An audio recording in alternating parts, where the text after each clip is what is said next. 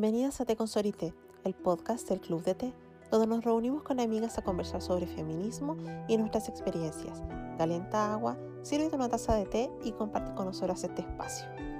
En este penúltimo episodio de la tercera temporada de nuestro podcast vamos a abordar un tema que está bastante contingente hoy en día y nos llama mucho la atención, que es el llamado female gaze o mirada femenina. Vamos a tener a una invitada muy especial y vamos a analizar este fenómeno y sus representaciones no solamente en el cine, sino que también en las series, en los dramas asiáticos, incluso en el K-pop y también, ¿por qué no?, en la literatura.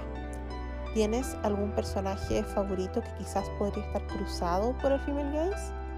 Aquí tenemos varios, así que toma tu tacita y empezamos el podcast.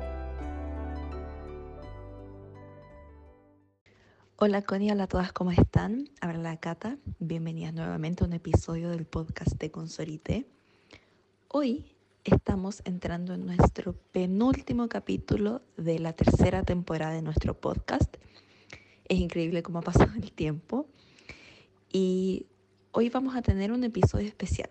Primero, porque vamos a tener a una invitada, una amiga nuestra de nuestro grupo de amigas de eh, los talleres del Club de Té. Y además, porque hoy vamos a tener un episodio en el que vamos a aplicar muchos temas que hablamos durante varios capítulos, no solo de esta temporada, sino de también las anteriores, que es el male gaze y el female gaze, que eh, lo mencionamos en varios episodios antes, como por ejemplo en el capítulo de la femme fatal. Y vamos a tratar de aplicarlo dentro de muchos ejemplos de cultura pop y especialmente a partir de temas que a nosotras nos interesan y de cosas de las que somos fans. Así que esperamos que este capítulo les guste. De verdad va a estar muy entretenido y es súper bueno cuando se hacen temas en el que se aplican todas las cosas que hemos ido aprendiendo y que también nos van gustando. Es por eso que en especial este capítulo de verdad a mí me gusta mucho. Así que como siempre vamos a partir con nuestra primera sección. Sorité lo explica todo. Esta semana el concepto es Female Case o mirada femenina, bien que es el título de nuestro episodio. ¿Por qué elegimos este concepto? Porque nos va a ayudar a enmarcar cómo distintas obras artísticas que disfrutamos constantemente pueden abordarse desde una mirada, comillas, femenina. Para poder comprender mejor este concepto, les recuerdo y les recomiendo que puedan escuchar el episodio de, también de esta temporada llamado Femme Fatal y Teoría Feminista del Cine, donde en el concepto de Solita lo explica todo, tomamos y desarrollamos más bien dónde nace y cuáles son las características del male gaze. Bien, entonces el impacto ha sido tan importante, no solamente a nivel del cine, que es su origen, sino que en distintas obras, ¿cierto? E incluso en cómo nos relacionamos, es que la mirada femenina tiene por objeto representar a las mujeres no solamente como una fantasía para los hombres, específicamente hombres heterosexuales, sino también como personas humanas reales. Bien, al hacerlo, esta mirada no solamente retrata a las mujeres de manera más realista, sino que lo que es, por supuesto, más importante es cómo les gustaría a las mujeres que nos vieran. Bien, y esto, por supuesto, tiene todo un desarrollo, sobre todo a nivel occidental, pero hay mucha bibliografía que ustedes pueden revisar donde se desarrolla el female gaze en, por ejemplo, cine chino, coreano, etc. Bien, vamos a ver que históricamente los artistas masculinos, bien o quienes participan en la creación de una obra artística, utilizan a las mujeres como sujetos, ya sea como la virgen, la madre, prostituta o también como una musa. Bien, las mujeres en ese sentido van a ser idealizadas para adaptarse a ideas preconcebidas y construcciones particulares de belleza, feminidad y deseo sexual, pero Em, la idea del female gaze es importante recordar que no es algo actual, como que ahora nació el female gaze en contraposición al male gaze. No, lo que pasa es que el male gaze es dominante, ¿bien? Siempre han existido mujeres artistas que luchan contra estas construcciones de roles de género y representaciones de las mujeres y finalmente contra la opresión patriarcal y vamos a ver que específicamente desde finales del siglo XIX donde eh, empezamos a encontrar los primeros rastros de mujeres que podríamos llamar cineastas, bien, y desde que las mujeres pueden empezar a formarse en escuelas de arte cinematográfica donde pueden generar su propio contenido, solamente que sabemos, ¿cierto?, que el trabajo de las mujeres está subrepresentado y no lo conocemos no porque no exista, sino porque no es tan publicitado o tan promovido como el trabajo de los hombres, ¿bien? Y esto es porque lo hemos hablado un montón de veces que el sistema de representación, sobre todo en Hollywood, se rige por una lógica patriarcal, ¿bien? La estrella femenina es un espectáculo corporal, literalmente, que connota ser observado, mirado, bien, mientras el protagonista masculino es el portador de la mirada, es el que avanza, el que dirija, va a dirigir, perdón, la historia, bien. Entonces, la idea de una mirada femenina, yéndonos a sus características, lo que destaca es que no objetiviza los cuerpos ni los personajes, es decir, no fetichiza, bien, y vamos a ver que adopta el punto de vista de, en este caso, la protagonista femenina, o no necesariamente una mujer, sino que cualquier protagonista o personaje que esté en la obra, bien, y recoge sus experiencias y permite como esta inmersión de que nos podamos sentir parte de esa historia, pero en una lógica boyerista, eh, sin que este personaje tenga eh, alguna agencia, sino que al contrario, bien. Y aquí hay una reversión de las dinámicas de poder. Bien, en ese sentido, el objetivo principal de sistematizar y visibilizar el tema del female gaze es mostrar las diversas formas en que las perspectivas de las mujeres dan forma o agregan valor a una obra artística en particular. Bien, y de hecho, em, algo que también es una crítica que comúnmente se dirige al female gaze es que se centra principalmente en historias de mujeres blancas de clase media o mujeres de élite. Bien, me parece que eso es un poco injusto porque también hay mucho cine, muchas pinturas, fotografías, música, eh, en fin, cualquier tipo de creación que aborda una mirada femenina, pero de eh, personas históricamente marginadas en la sociedad.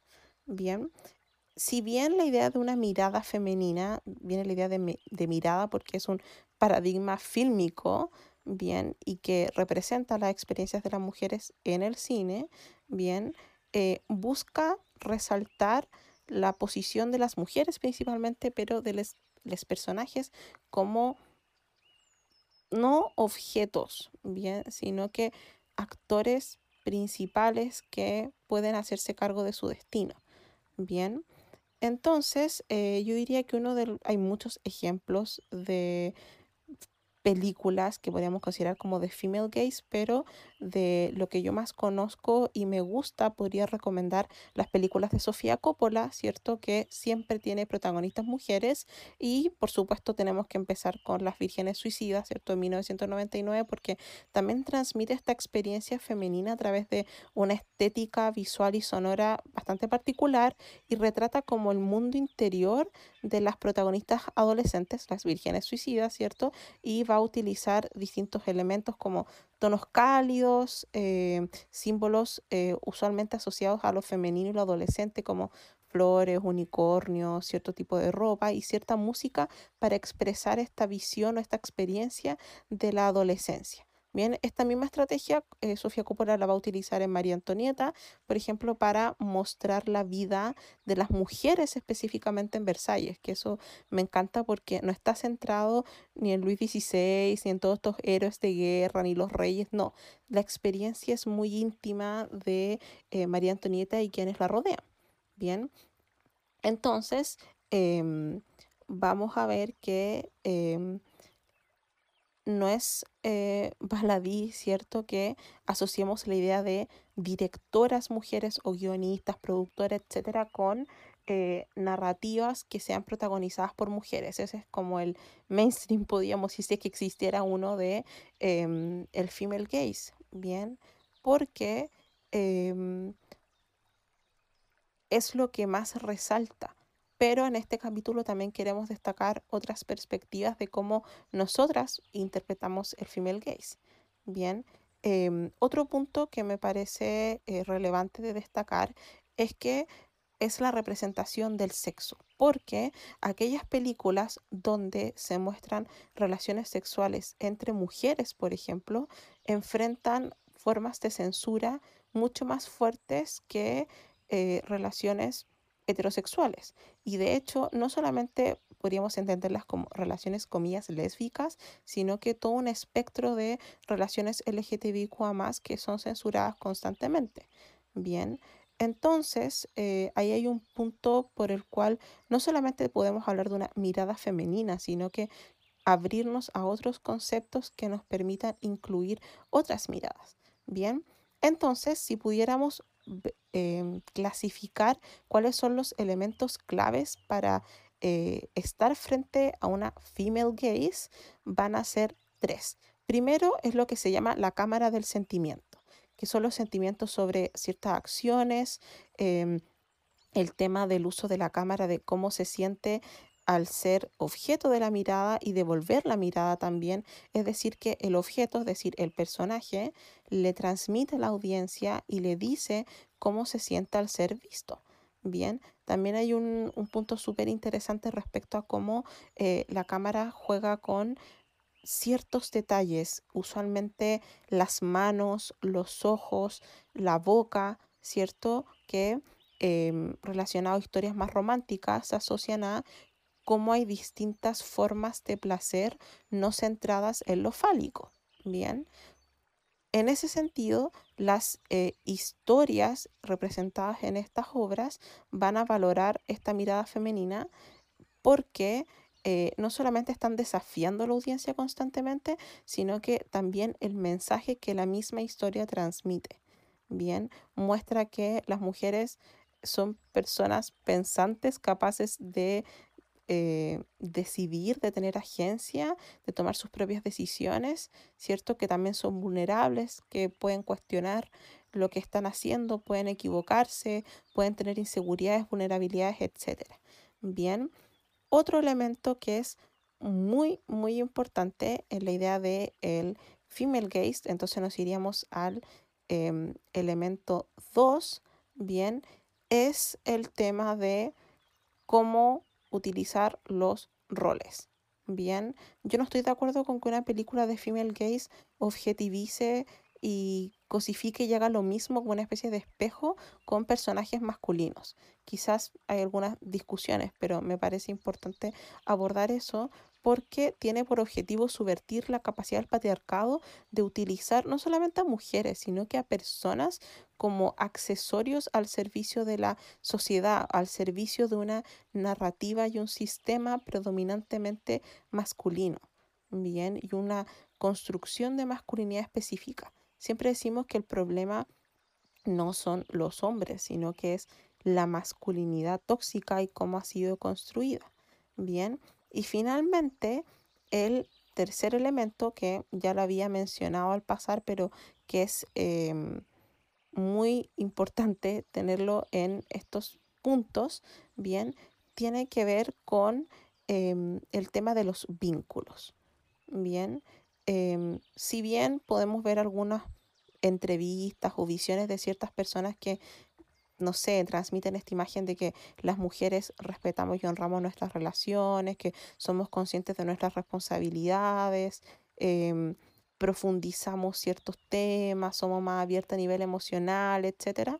Eh, sí, esa me parece que es una justificación muy como hollywoodense, hollywoodense al tema del female gaze, pero em, pienso que la idea de una mirada femenina ¿cierto?, de quienes están articulando una obra es em, aportar con una sensibilidad particular, como abrirse a experimentar, ¿cierto? Em, el tema de capturar, podríamos decir, como la esencia o esos detalles para que em, las imágenes sean lo más representativas y realistas posible. ¿Por qué digo esto? Porque eh, podemos ver una película de fantasía donde claramente, o una serie, cuando hablemos de eh, los Dunmay, por ejemplo, donde, claro, sabemos que las personas no vuelan en espadas eh, ni tienen estos poderes, no sé, mágicos de cultivación, pero sí dentro de la cotidianidad y lo que trascienda eso son vínculos humanos, bien, que no pasa necesariamente con esto típico del Mel Gaze que va subiendo la cámara de abajo hacia arriba y se enfoca en personas o principalmente en mujeres y en sus cuerpos y les corta la cabeza, sino que trata de capturar todos los detalles y toda la complejidad como si estuviésemos en ese lugar.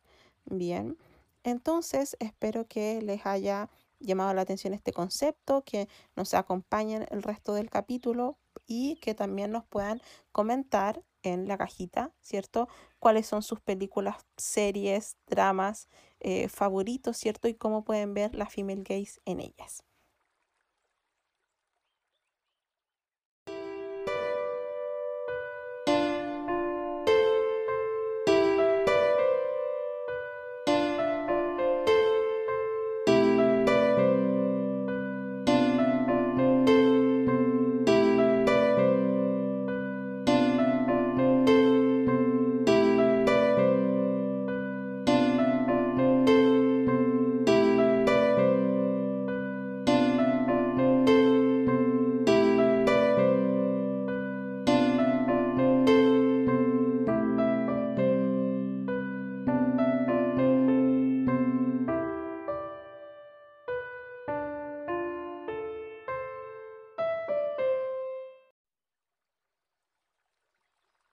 Como habíamos mencionado en la introducción, este episodio es más de conversación. Si bien en todos los episodios conversamos mucho con Cata, eh, somos bastante estructuradas y investigamos mucho.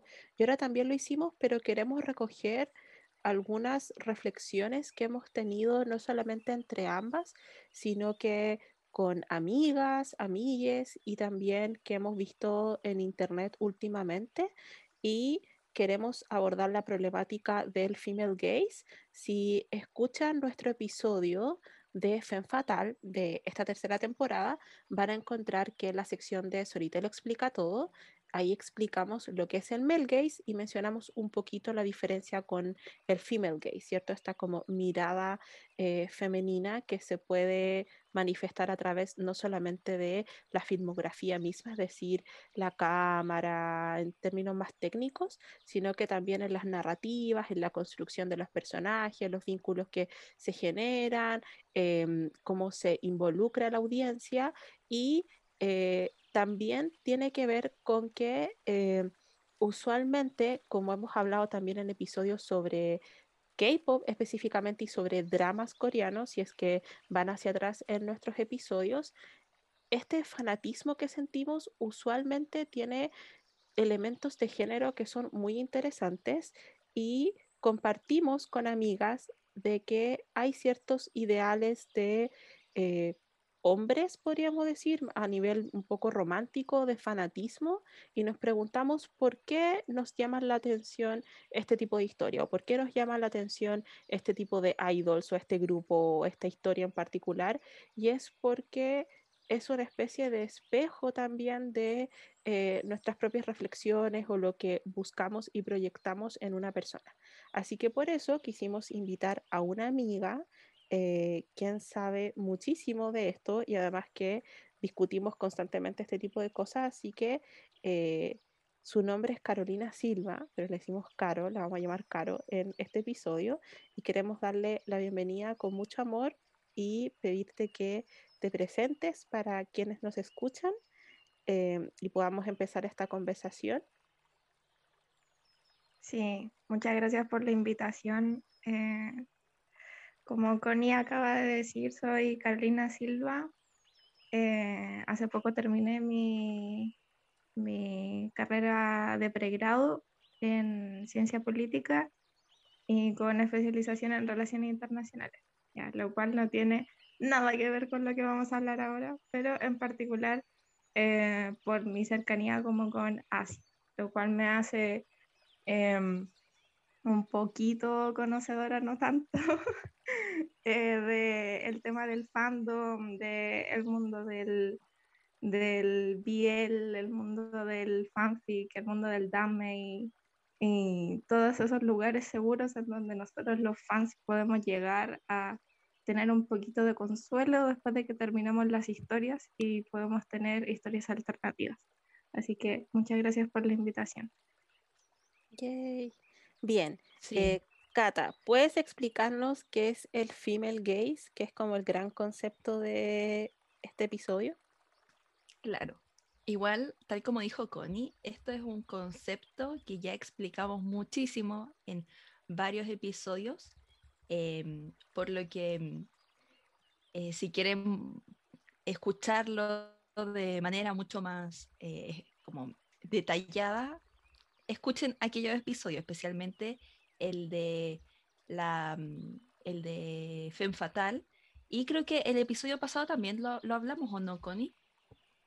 Cuando hablamos de graduación y todo eso, sí, igual tiene que ver un poco con la construcción de, a través del cine principalmente o las series de televisión de cómo eh, asumimos ciertas relaciones humanas que pueden adquirir elementos bastante tóxicos o dinámicas, pero también que hoy en día hay una problematización de eso que es bastante importante.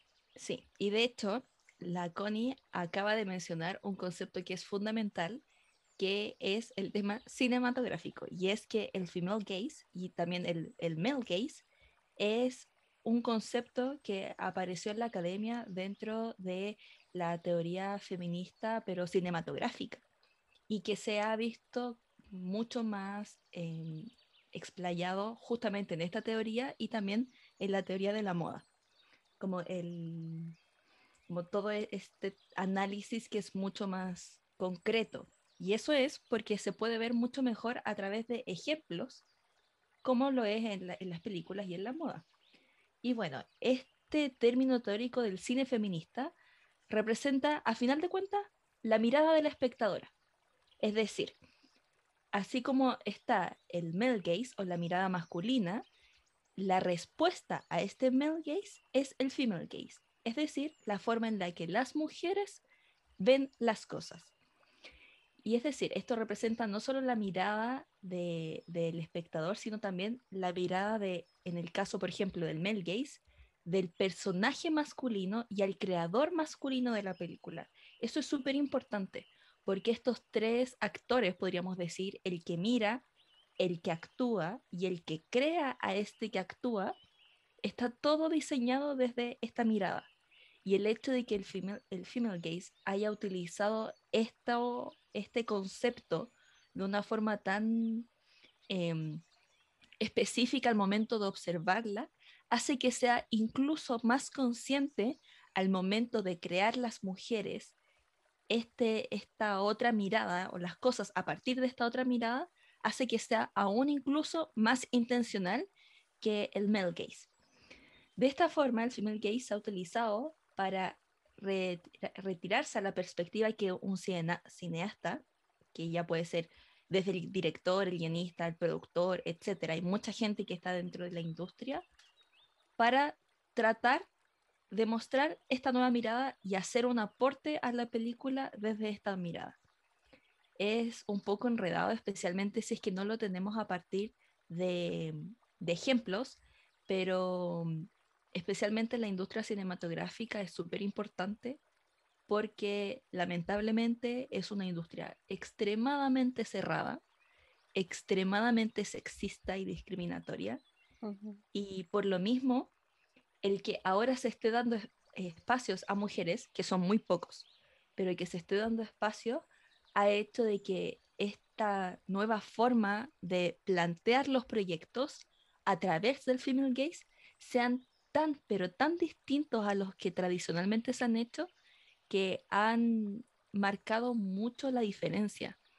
y por el contexto en el que estamos, evidentemente también ha causado mucho ruido y se ha aplaudido bastante.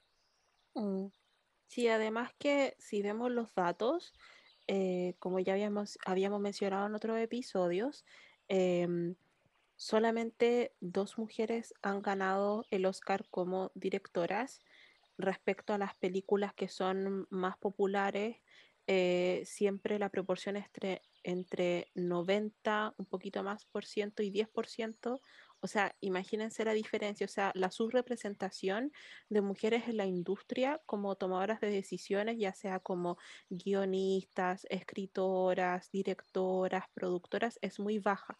La mujer siempre está objetivada o es un objeto dentro de esta maquinaria de industria del entretenimiento, porque también lo vemos en la música, en la televisión y también en la literatura. Y algo que destacamos mucho, por ejemplo, no sé, en el marco del club de lectura, haciendo una reflexión sobre leer autoras y cuando ya empiezas a hacer el ejercicio de leer mujeres, que es una experiencia que yo he vivido gracias al club de lectura, o sea, eh, desde que el club de lectura empezó en 2019, solamente he leído mujeres, me refiero como en literatura por gusto, no a nivel profesional.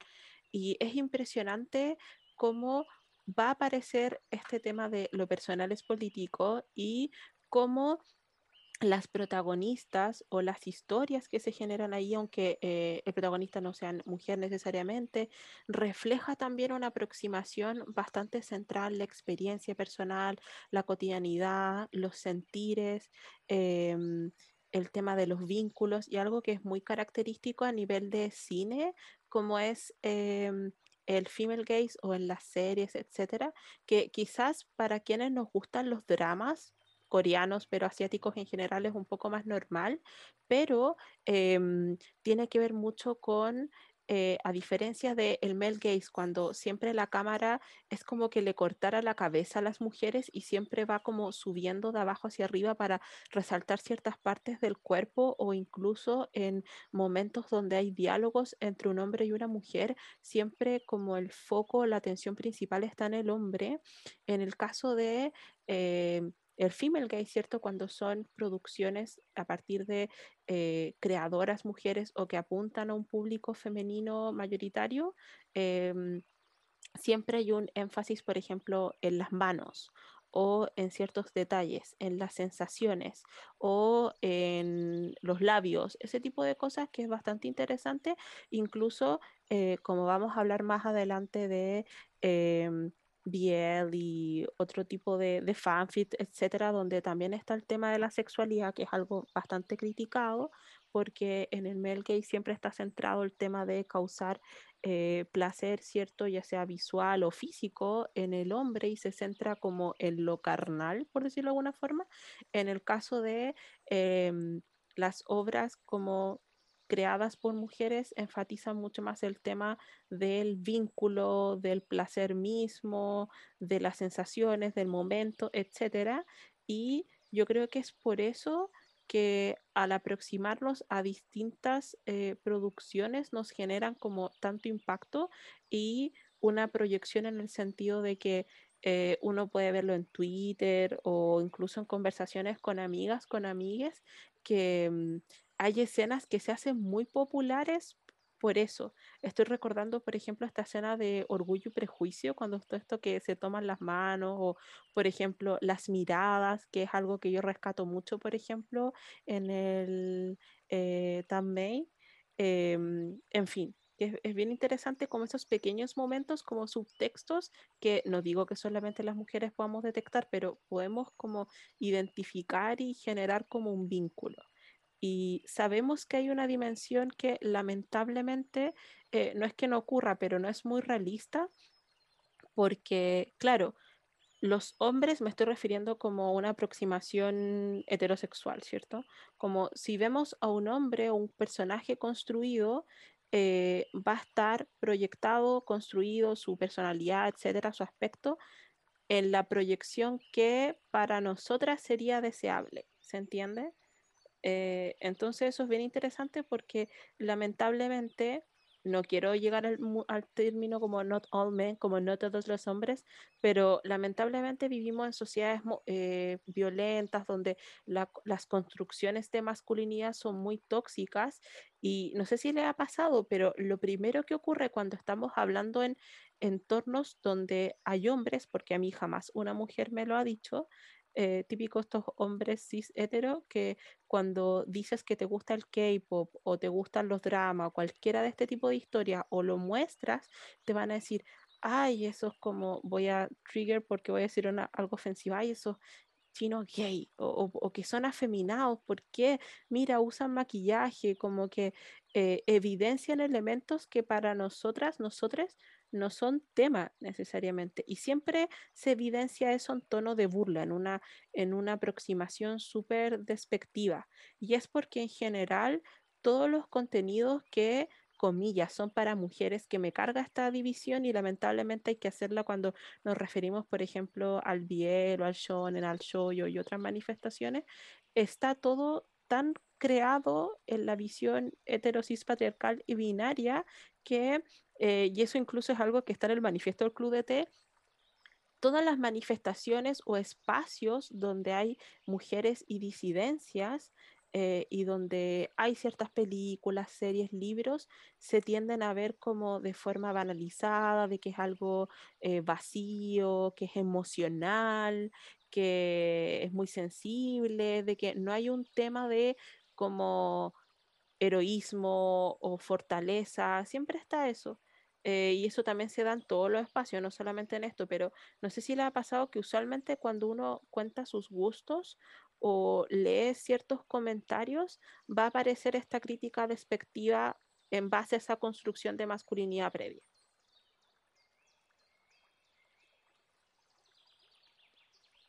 Sí, de hecho, em, lo que tú mencionaste que encontré que era un muy buen ejemplo respecto a lo del K-pop, a mí lamentablemente quienes me lo han dicho más no han sido hombres, han sido mujeres.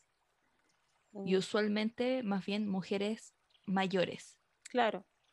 Y no necesariamente tan mayores, o sea, treinta y tantos, cuarentas. Y yo creo que eso demuestra mucho de cómo esa, ese male gaze también muchas veces evidentemente está impuesto por esta cosa cultural de que eso es lo que los hombres consideran atractivo, pero también se ha mostrado mucho el que también muchas veces se impone un nivel en el que hasta muchas mujeres se creen eso, como que tienen que comprar esto del hombre masculino. De hecho, voy a dar un ejemplo que quizás sea nefasto. Yo creo que ningún hombre va a escuchar esto, así que no importa. ¿Usted alguna vez han pensado por qué en los últimos 10 años se ha puesto tan, pero tan de moda que los hombres, los hombres usen barba?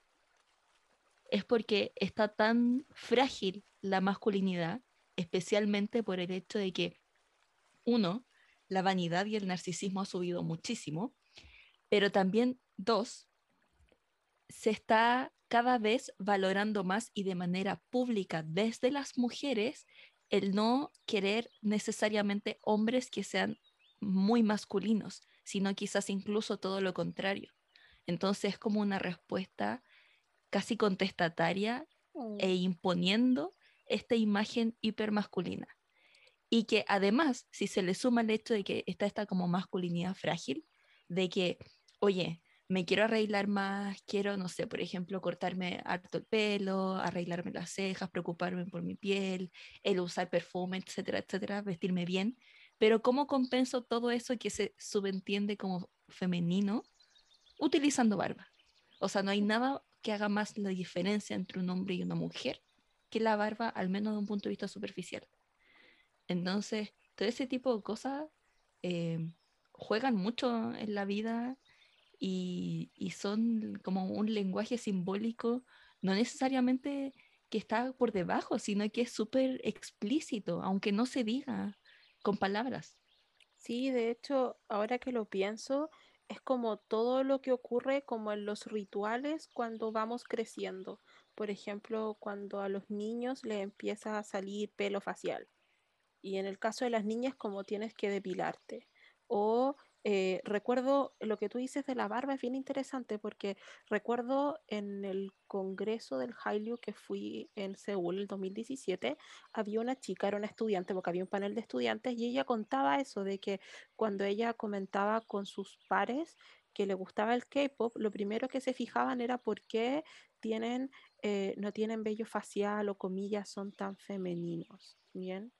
Como que son elementos que eh, no son relevantes para una persona que no tiene este como constructo de masculinidad tóxica detrás y cuando vemos todo este tipo de eh, historias que nos roban el corazón, eh, dramas, fanfics, webtoons, novelas, etcétera, que son románticas, siempre está esta visión como, ah, es una historia orientada para mujeres. Y no necesariamente es así, pero lamentablemente em, la idea del female gaze y el male gaze, lamentablemente siguen siendo como opuestos. Entonces es bien interesante. Caro, ¿te gustaría hacer una primera reflexión? Sí, de hecho encuentro algo bien interesante y bien contradictorio de lo que estaban hablando sobre el tema de la emocionalidad.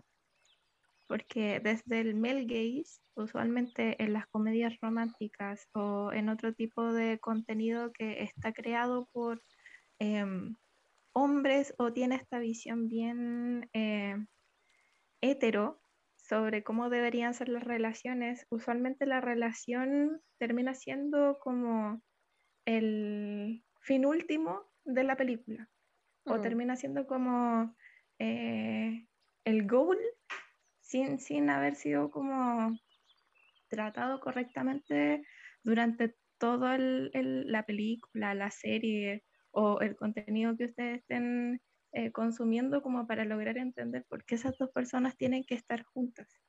Y lo interesante del female gaze, o al menos eh, de este contenido que está como dirigido hacia un público eh, quizás no femenino, pero más centrado como en el sentimiento, es que busca que el final sea algo satisfactorio en el sentido emocional y que también dé un sentido optimista de lo que uno puede encontrar en una relación.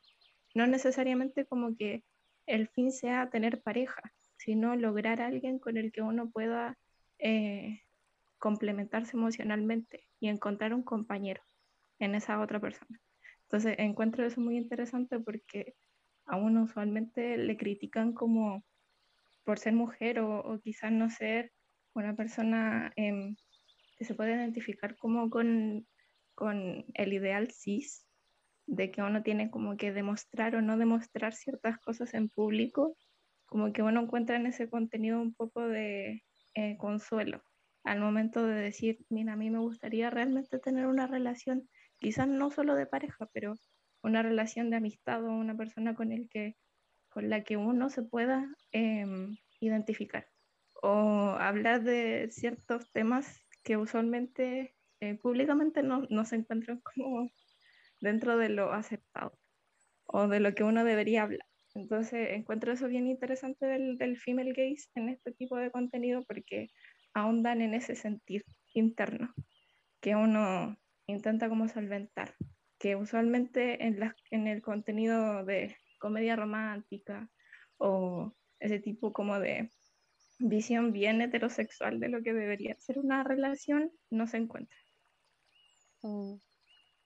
Claro, además que eh, si vemos todas estas historias como tradicionales eh, en el cine o en la televisión, siempre se va a explotar demasiado el tema de em, demostrar cosas como los villanos y los héroes, eh, demostrar este, este héroe tiene que demostrar ciertos valores o em, cuando hay un vínculo de, pareja, está el tema, por un lado, muy centrado como en el sexo o esta idea de final feliz que no es realista tampoco. Además que también el, el male gaze lo que aborda es mostrar a las mujeres desde un punto de vista muy pasivo y eh, centrados en la belleza.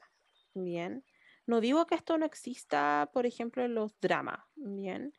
Pero me parece interesante más que el contenido mismo, que puede ser no intencional en el caso de que no esté creado por mujeres, pero sí, comillas, para una orientación a un público femenino, porque también está el tema del marketing y, que está comprobado que las mujeres consumimos más, eh, gastamos más dinero y esto tiene que ver con ganar dinero también. eh, tiene que ver cómo esta, esta idea del female gaze para mí, no sé qué opinan ustedes, también es una forma como de contracultura o ir contra el mainstream, sobre todo cuando las mujeres buscan ganarse los espacios o crean nuevos espacios, como por ejemplo eh, el tema del webtoon o em, no sé, eh, todas estas aplicaciones donde las personas pueden escribir no solamente fanfic, sino que también pueden publicar sus propias historias, como que se van creando comunidades o como decía Caro también, espacios seguros donde se pueden expresar todos sus sentimientos, se van creando comunidades de fans y... em, yo sé que esto, y me da rabia que decir que ah, esto no es realista porque nunca va a haber una persona así pero no me importa, no espero nada menos en mi vida que los vínculos que he visto en, por ejemplo, los thumbnail. Lo siento, pero me encanta. Eh, lamentablemente es como que las, las mujeres y disidencias tuvimos como que crear esos espacios a, en relación como a la carencia o la violencia de este contenido tan mainstream. Pero igual me gusta que eso suceda, porque el hecho de que estas producciones que solieron muy del cine indie, por ejemplo. Sabemos que Greta Gerwig viene de, ese lugar, o por ejemplo, los Biel o que eh, están en, hoy en día haciéndose dramas o ya sea animaciones que están, no sé, en Netflix o en la televisión, como para que cualquier persona lo vea y tienen popularidad, también lo siento como un triunfo. Bien, y, y me gusta que eso suceda y que podamos tener esa, esa discusión porque mm, lo encuentro que es muy lindo.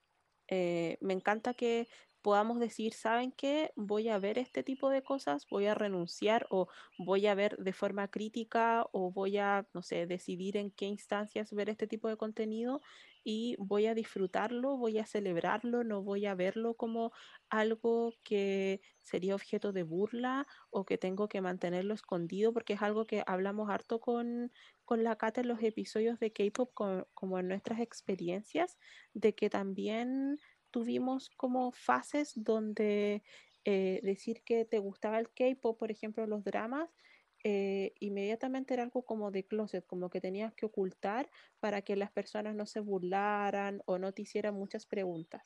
Y ahora me encanta que sobre todo quizás la pandemia ha influido de que estamos más en redes sociales o hay mucho más contenido, se dan esos espacios, las personas los celebran, se hace más masivo.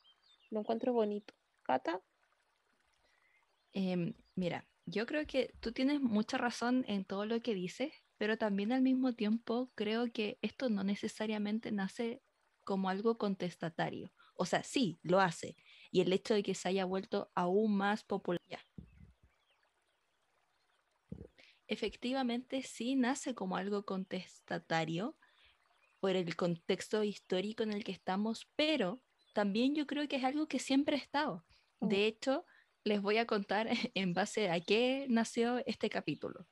Con la Connie no teníamos idea de qué hablar y yo le mandé un, mensa- un mensaje con eh, un video que una amiga nuestra, Pau, subió en su Instagram, que era un video de TikTok. Y este video de TikTok lo que hacía era hablar de por qué era tan exitoso para las mujeres la serie de Loki, considerando de que Loki es el villano y a las mujeres les gusta mu- más, mucho más Loki que Thor, a pesar de que es el, el constructo como de hombre ideal, musculoso, rubio, buena gente, etcétera, etcétera. Entonces, yo les decía a las chiquillas cuando estábamos preparando este capítulo que a mí cuando yo vi, vi ese video, se lo mandé a mi mejor amiga y le dije, oye Carol, ¿viste? Yo siempre te dije que a mí me gustaba mucho más Loki que Thor. ¿Y con qué, a qué voy con todo esto? De que yo creo que siempre hubo aquellos personajes que los hombres productores, eh, me refiero no solo productores como literales los que ponen la plata en las películas, sino todos los que están metidos en la realización de cualquier cosa, especialmente creativa y artística, suelen poner distintos como aristas o en este caso personajes y aunque no logran el propósito que ellos creen, en esa diversidad las mujeres siempre encuentran, o muy probablemente, eh, es normal encontrar el, el, que se identifiquen con distintos personajes o que les gusten distintos personajes. O sea, no sé, por decir un ejemplo, eh, Crepúsculo, cómo había tantas personas que preferían el personaje de Jacob versus el de Edward, a pesar de que supuestamente Edward era como el perfecto. Eh, igual es un mal ejemplo porque ¿qué sería más funesta respecto a las relaciones humanas? Pero, pero es como para comparar de que a gusto colores y yo creo que la gracia está en el que sí, todo lo que está construido conscientemente a partir del female gaze, evidentemente va a ser mucho más fácil que se sienta esa conexión. Pero eso no quiere decir que las cosas que están construidas desde el male gaze no se encuentren en estos otros eh, como, como que no nos agrade algo. Lo interesante es que usualmente lo que les gusta a las mujeres no es lo que pensaba que a los hombres al momento de crearlo era lo que les gustaba. Como Loki, que Loki es el personaje quizás como más caricaturizado respecto a lo femenino por su imagen, por el ser villano. Y con esto pienso, en el mundo de los fanfics, usualmente a las mujeres les gusta más bien los villanos. Por ejemplo, pienso, no sé, a mí que me gusta Harry Potter y también leo fics. La gente ama a Draco Malfoy, lo aman. Y eso es porque los villanos también suelen tener esta cosa de personalidad profunda mucho mayor y que está muy en consonancia con lo que hablaban respecto a lo importante que es para las mujeres la comunicación. Entonces, no sé, ese es como mi comentario random, mi reflexión random. Sí, está bien. Como que se me ocurrió también el, el personaje de Seishomaru de Inuyasha. Sí. Como que todas tuvimos el crush con Seishomaru o con Yue de Sakura Cat Captor. Como que ambos tenían un trasfondo sentimental súper fuerte, sobre todo Yue con Toya.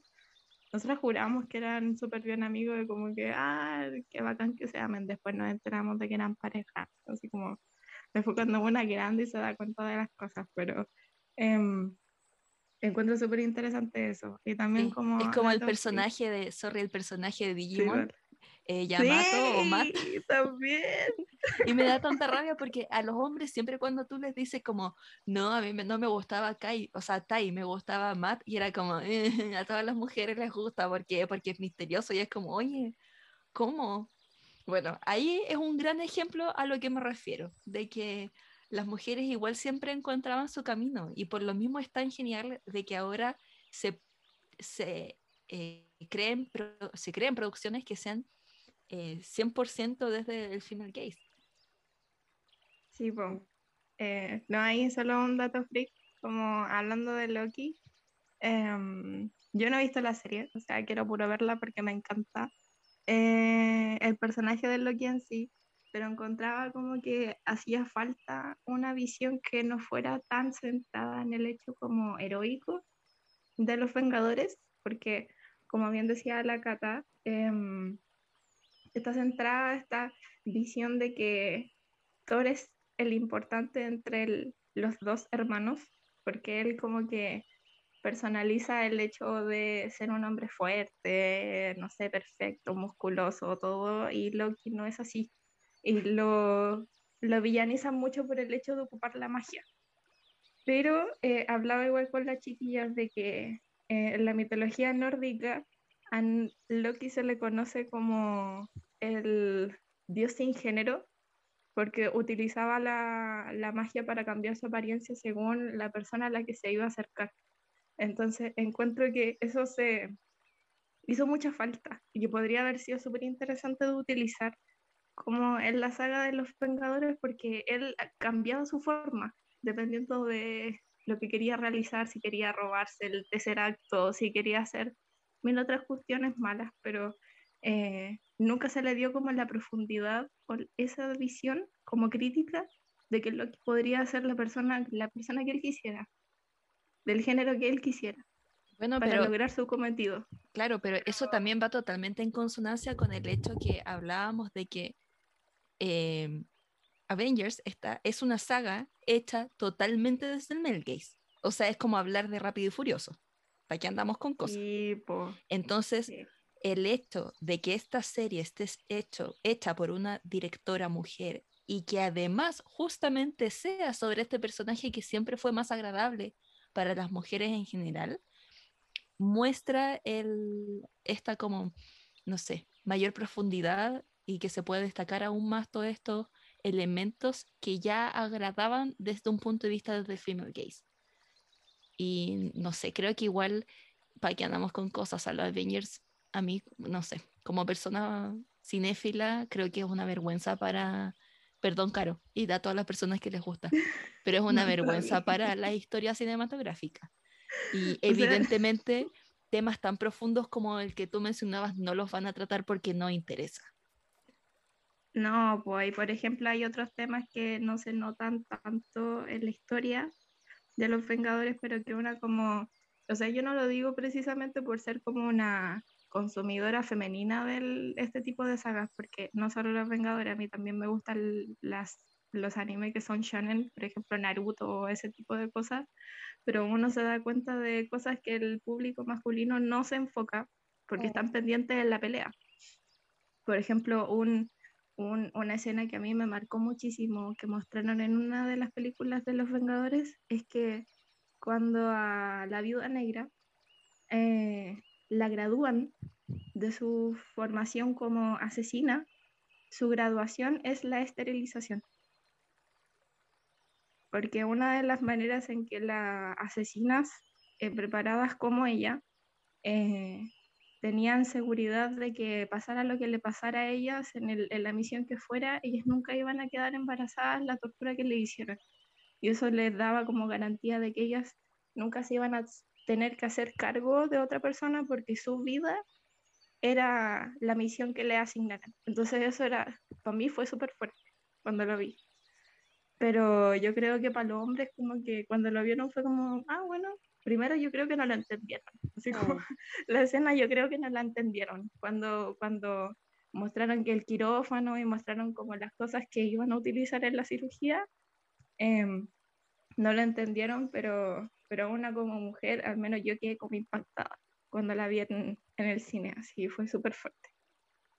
Oh, me acordé también de, bueno, eh, siempre he dicho como mi libro favorito de, eh, del 2021. Bueno, es una trilogía, pero gracias Marta, que también es nuestra amiga del, del grupo, todas las gráficas bellas que ustedes ven de los talleres, eh, las recomendaciones, los diplomas, etcétera, lo hace nuestra amiga Marta. Em, y mi libro favorito del 2021 es de Poppy War. De hecho, me hice un tatuaje de una amapola por, por lo mismo, bueno, porque son lindas, pero me impactó mucho. Y sin dar spoilers de lo que significa, la, por favor lean el libro eh, de R.F. Kwang. Eh, hay una parte donde también eh, es espectacular la historia porque yo siempre digo es como una mezcla como entre Harry Potter, historias de China, eh, viaje del, de la heroína en este caso, etcétera. Bueno, pero la protagonista va a esta academia militar, ¿cierto? Que era muy elitista y ella venía de un lugar muy pobre, etcétera. Bueno, el tema es que em, en, en una parte, ella, como por la edad que tenían, le llega su primera menstruación. Y atacadísima porque era muy doloroso, ella decía, ¿cómo voy a menstruar? Eh, si voy a seguir esta carrera y voy a ir a la guerra, etcétera. Y le, cuenta a otra compañera que hay una, como la enfermera em, de la academia militar, eh, hacía un procedimiento con distintas cosas, era como una intervención como no quirúrgica, eh, donde em, la, te hacían algo para que no menstruaras nunca más y era súper doloroso, etcétera. Y ella fue y lo hizo, y fue doloroso y todo, pero ella se sintió muy libre el hecho de no menstruar nunca más. Y yo quedé como shook, porque, eh, bueno, lo he comentado con, con amigas cercanas, pero mi relación con la menstruación también es súper problemática. Eh, y fue como, wow, y lo que dices, como yo no tengo idea del mundo de superhéroes, me declaro como ignorante así. La única vez que he visto una película, eh, cuando fui a ver como Avengers, la última, fui con, con, con la PAME eh, me vio que la compañera fue súper entretenido porque yo no sabía nada y reconozco que era como este, esta, esta persona como muy indeseable, como, ¿quién es ella? ¿Qué hace? Como preguntando todo y fue muy entretenido.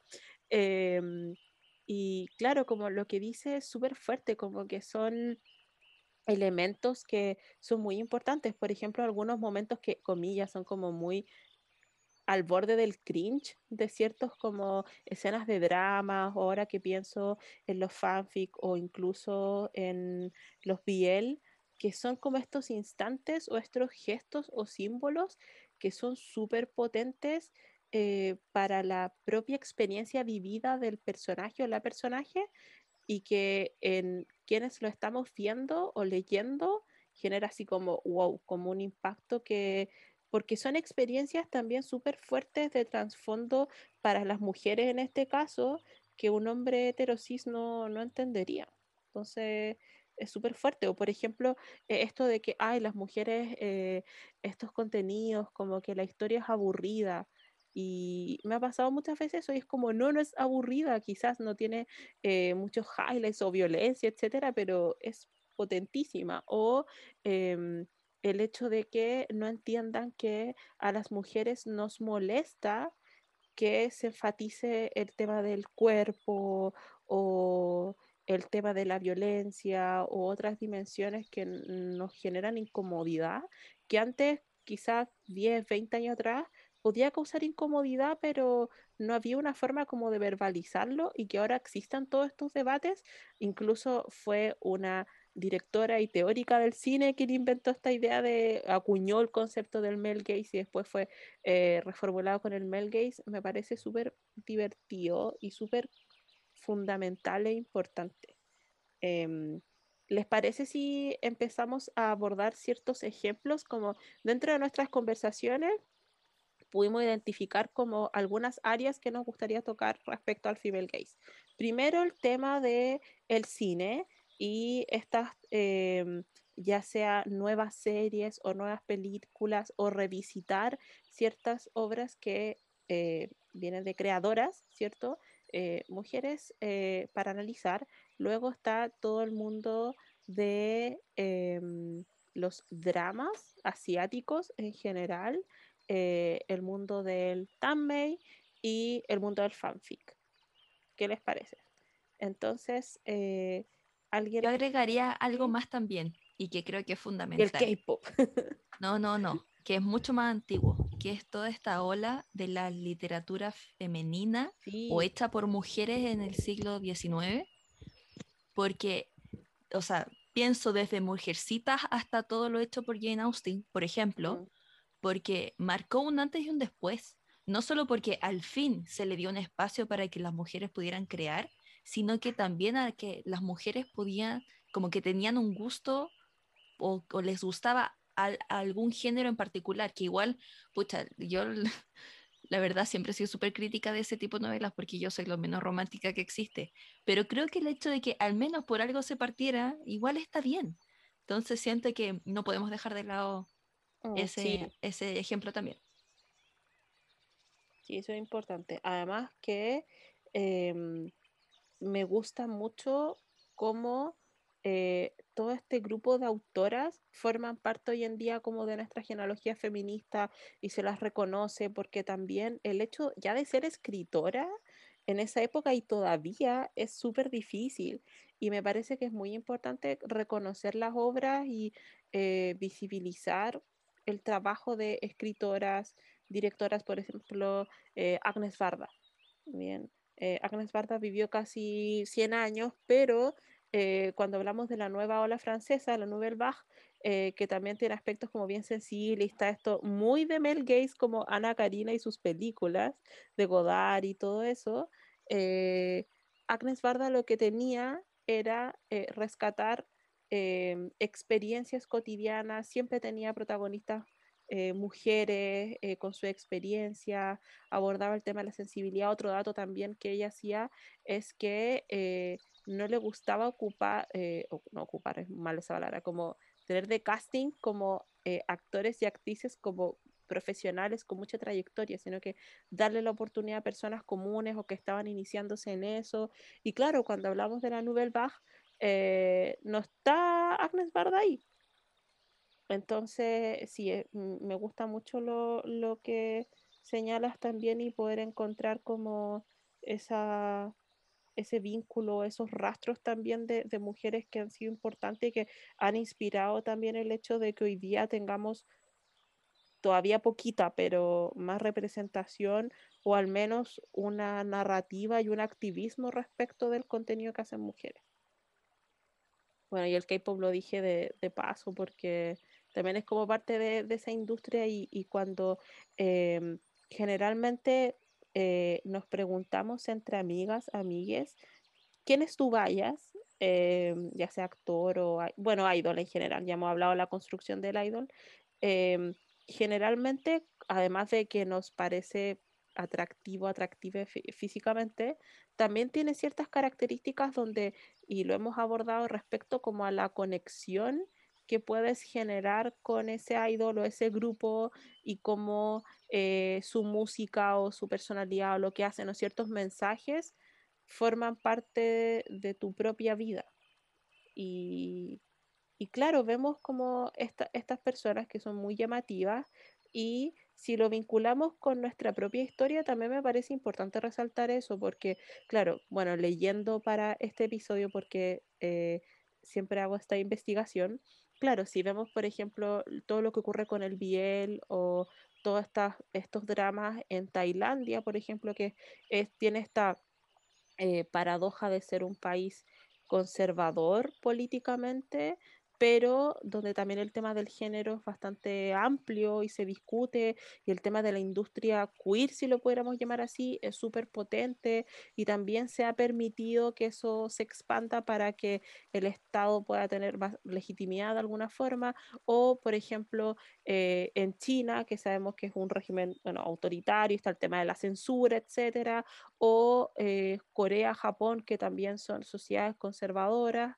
Eh, en el caso de, eh, es bien interesante si hacemos un paralelo eh, con las distintas olas del feminismo, cuando eh, surgen muchas autoras, escritoras, fotógrafas, artistas en general en la segunda ola del feminismo, sobre todo a partir de los 70, 60, 70, y por ejemplo que em, en Japón también hubo, como lo hablamos en el episodio de Feminismo Japón, también hubo este movimiento RIBU de liberación de las mujeres, un movimiento feminista, ¿cierto? Eh, a fines de los 70 y eh, también como, por ejemplo, el shoyo o las mangakas, clamp, etcétera, también reivindican un tema ya podríamos decirlo como femenino en el sentido de que eh, son mujeres creando y con historias y narrativas que también buscan eh, hacer un espacio como, no sé si llamarlo como de escapismo, pero un espacio seguro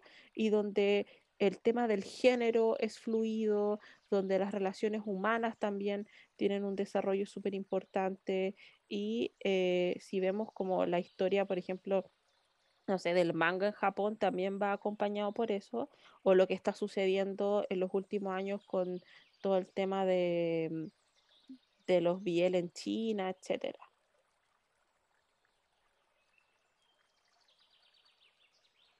Caro, ¿te gustaría hablar un poquito sobre eso? Ya, o sea, me quedó dando vuelta el tema de Tailandia, mm. porque mm, eh, nosotros estamos hablando eh, aquí particularmente desde el female gaze, pero eso no significa que personas que no se identifiquen como mujeres eh, no consuman este tipo de contenido. Y lo digo porque uno de mis como de las personas con las que más comparto este tipo de, de contenido, quizás no el tipo de damme ni eh, contenido chino, pero sí tema de piel es un amigo, un amigo que consume mucho de este tipo de, de dramas porque él siente en, en, en la comedia o en, en la, en las series como románticas occidentales que él no puede encontrar como ese clic entre las parejas que muestran. Entonces, él los últimos años ha estado consumiendo harto de, de, de estas series tailandesas que están subiendo como a YouTube, eh, que son Biel. Y la primera vez que vi una me impactó harto porque nunca esperé que nunca esperé ver un beso en, en, en los dramas, porque uno está acostumbrada como consumir drama eh, coreano a que sea como ese topón de labios nomás y listo. En, en los dramas tailandeses no es así. Como en el capítulo 16. Así. Ay, sí, pues, así como al último, un, se agarran de las manos y como que ya son pareja. En los dramas tailandeses no es así y yo quedé como en shock, no solo por el, el tema como de que uno se acostumbra, sino que me sorprendió porque lo normalizan, pues.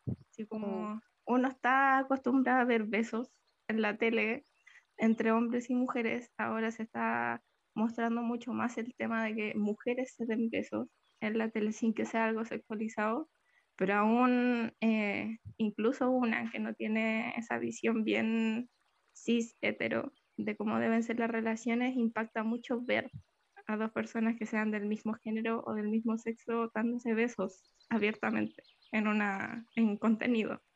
Entonces fue bien gratificante como darse cuenta de que aún en sociedades súper eh, em, conservadora y súper homofóbica, eh, se pudieran ver cosas así.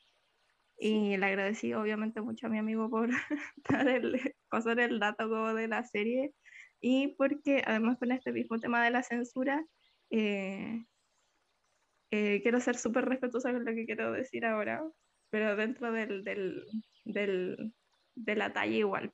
Uno obviamente llega a ver dramas coreanos porque las personas son hermosas, pero uno llega a ver dramas chinos por el, el como este sentido cómico del ver personas volando en espadas. Entonces uno llega y dice, mm. sí, pues, oye, estos chinos de pelo largo que vuelan en espadas y que cultivan y tú no entendís nada. Como tú llegáis nomás a la vida porque lo viste y como que te llama la atención y termináis encontrándote con una historia que es súper profunda, no solo en el... Sí.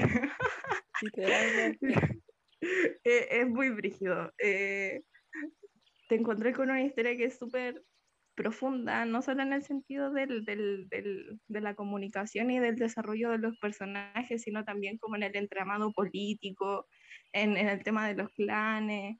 Eh, entonces es una historia que al final te termina consumiendo muchísimo y que usualmente uno termina eh, pasándose a la novela en la que están basadas eh, estas series y después seguís consumiendo otro tipo de contenido como son los donghua, que son como las animaciones, eh, o si no directamente los manhua, que son los cómics. Entonces, eh, no sé, encuentro que es muy interesante esa, ese acercamiento hacia este tipo de contenido que parte como desde la broma, y como, ay, mira, vamos a ver chinos volando en espadas, pero termina ahí enamorándote de los chinos volando en espadas, porque no es solamente que vuelan en espadas, sino que son personas que tienen vínculos sentimentales muy reales, que, que luchan es por ese... compleja. Mm. Es muy compleja, luchan por ese, por ese Voy a llorar. Lazo sentimental. Tenemos. en mi mente solo escucho Lanchan porque estoy llorando. eh, no vamos a hacer spoilers en este, en este espacio, pero por favor, si quieren ver, eh, si quieren adentrarse al mundo del Tammy, por favor vean The Untamed. Eh, no es la mejor adaptación de la vida, no después de leer la novela. Hay, una, un gran conflicto en el fandom de, de este autor en particular con las adaptaciones, pero es una muy buena, un muy buen acercamiento al mundo del xianxia, que es este tipo de contenido de cultivadores que vuelan en espadas, pero combinado con, combinado con el, eh, con el wuxia, que es como este sentido espiritual.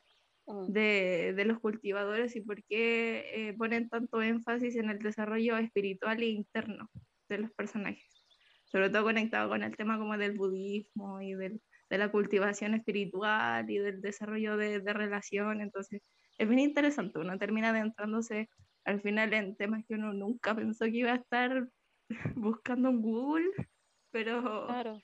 Eh, sí. pues es muy interesante. Y algo que es bien interesante en esto, cuando ya nos referimos como a un female gaze respecto a las creadoras, pero cuando se muestran, eh, no sé si llamarlo disidencias, pero bueno, una, una, amplitud más amplia como de identidad, estoy pensando desde el biel, el biel tailandés, pasando por Sailor Moon y en fin, eh, es porque eh, algo que me parece muy importante es que cuando vemos representaciones de, voy a hablar de homosexualidad porque es lo que más aparece, siempre se ve como el tema del conflicto, como de ese sufrimiento. No digo que no exista, no quiero ofender a nadie, pero me refiero a que siempre se muestra el uso, el, porque para mí es una instrumentalización de la homosexualidad como eh, un obstáculo, como que sufren mucho.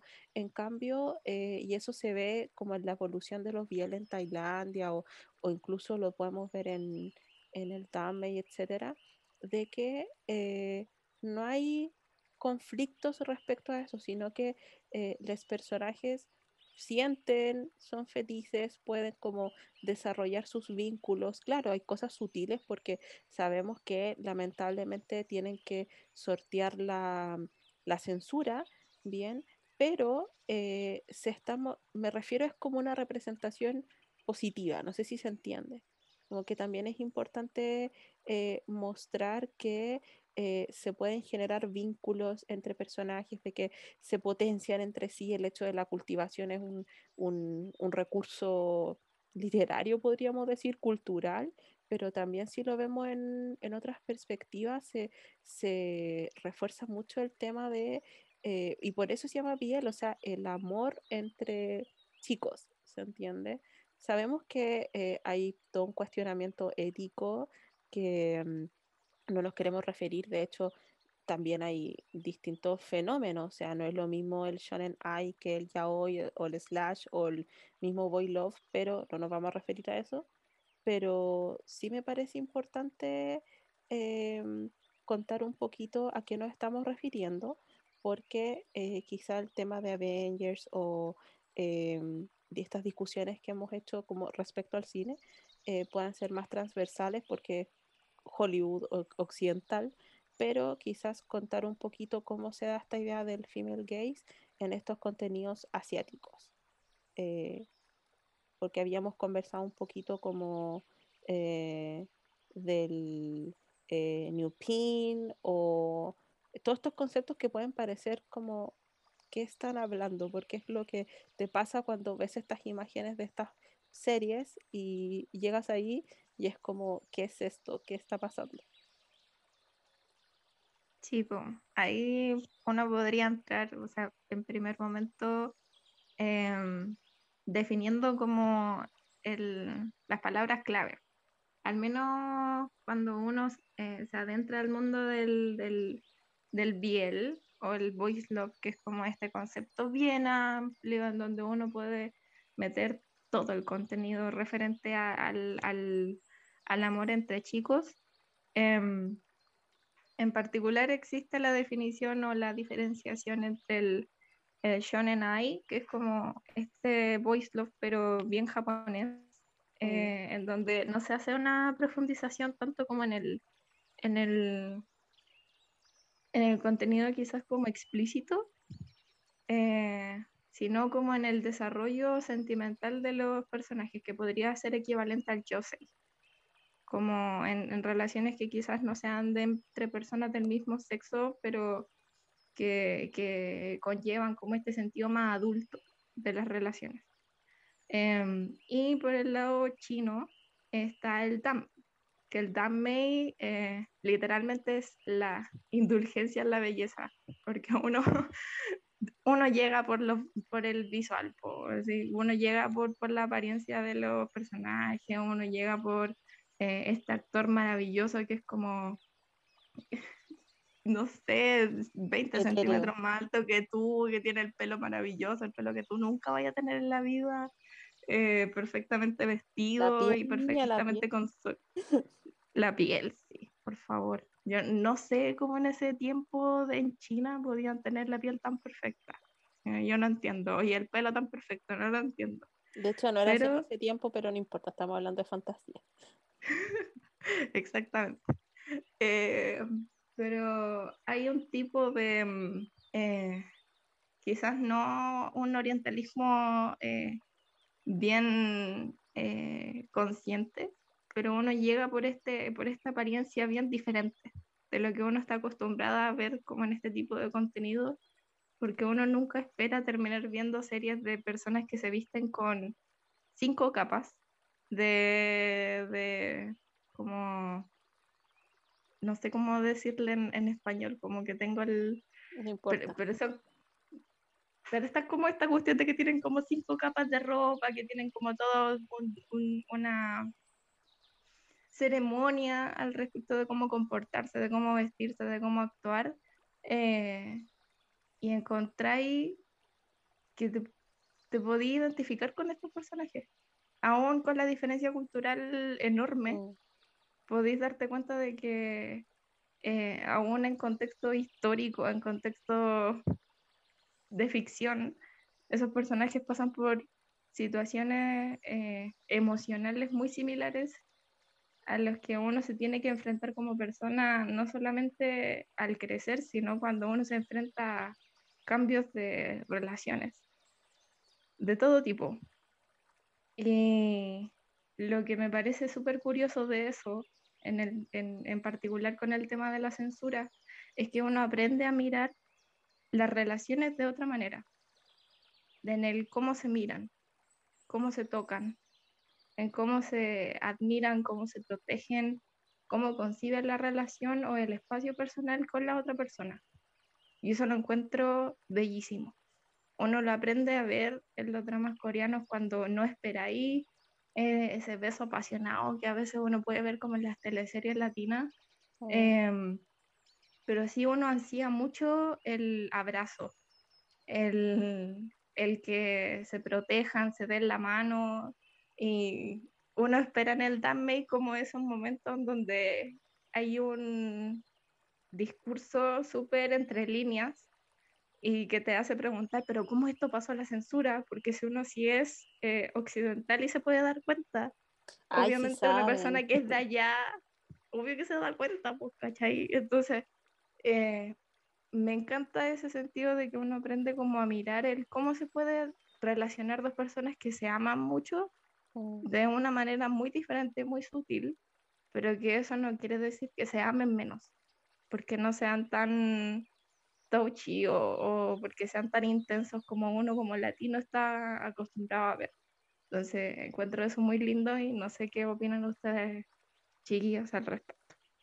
Si yo quería hacer un paralelo, quizás el peor paralelo de la vida, pero también como vinculando a lo que Kata ha hablado en otros episodios sobre Harry Potter, etcétera, que es lo que ella más sabe, em, que en general eh, está este cuestionamiento de que usualmente, por ejemplo, en los dramas coreanos o en estas películas podríamos llamarlas tradicionales del male gaze en Hollywood o series donde siempre la mujer es pasiva y no tiene como ningún propósito en la vida más allá como de encontrar el amor y casarse y ser madre, como cumplir estos roles, donde vemos que los personajes tienen grados de poder, por decirlo de alguna forma, em, parejos, no sé cómo llamarlo, como que no hay una asimetría de poder tan fuerte respecto a los roles de género que sí vemos en relaciones heterosexuales tradicionales y me encanta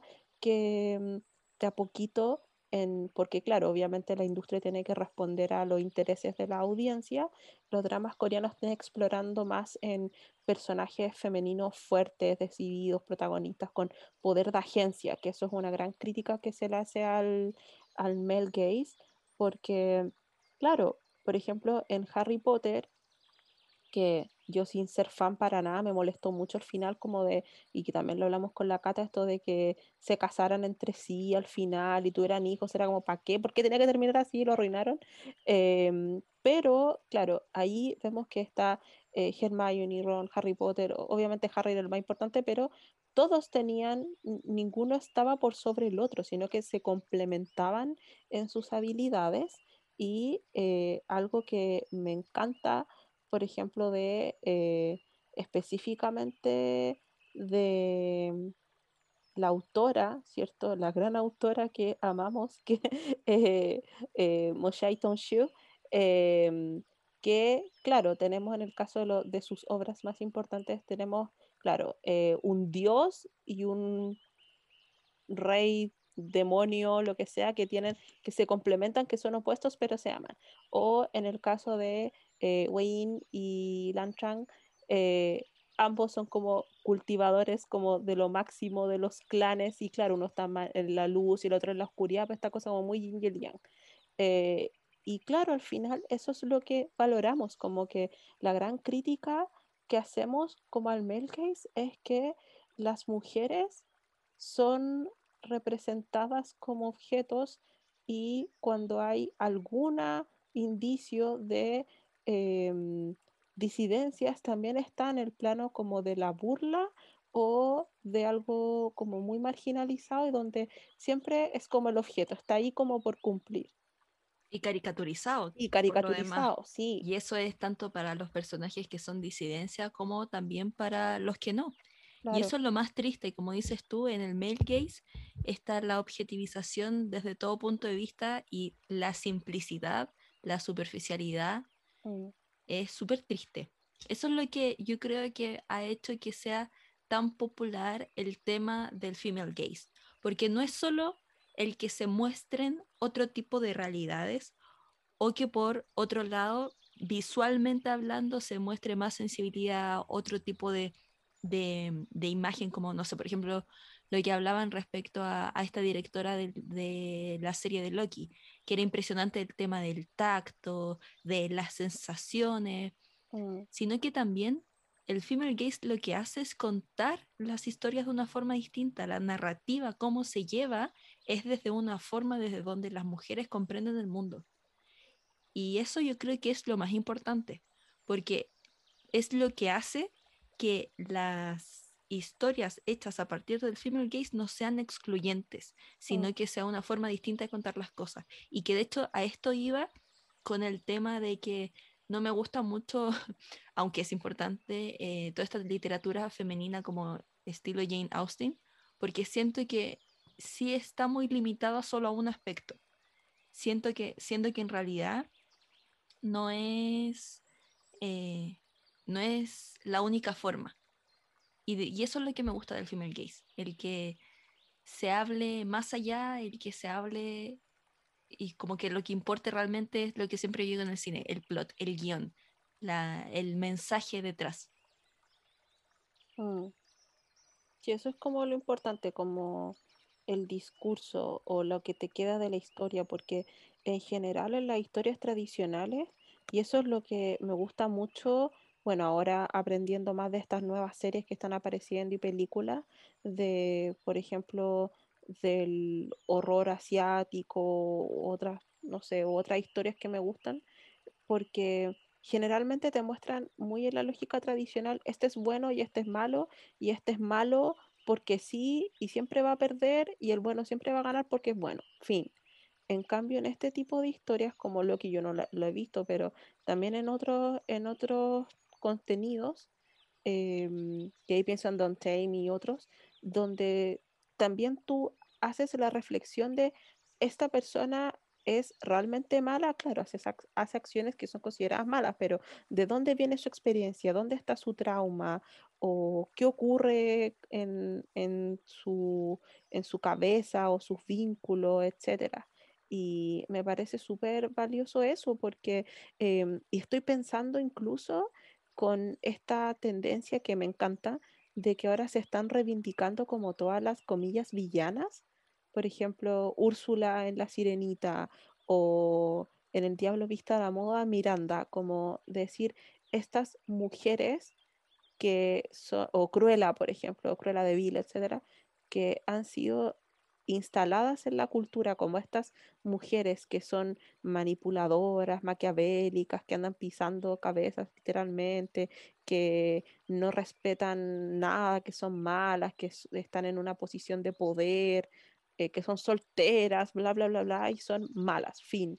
Y que ahora se esté removiendo todo eso y decir, oye, son personajes súper interesantes, eh, me parece que es muy valioso y lo aplaudo mucho y me alegra que mm, nosotros estamos en este proceso de construcción y construcción, pero sobre todo pienso en las niñas y adolescentes que tengo la esperanza de que vayan creciendo con esta representatividad más amplia o con espacios, ya sea presenciales o virtuales, seguros, como para nosotros fueron algunos como foros hace mucho tiempo, eh, donde puedan como ser ellas mismas y encontrar amistad y, vivir como su fanatismo de forma saludable. Sí, sin duda. Y eh, se están dando los espacios, que es lo bueno. Se está valorando la diversidad y siempre en base al respeto, que es lo más importante. Mm.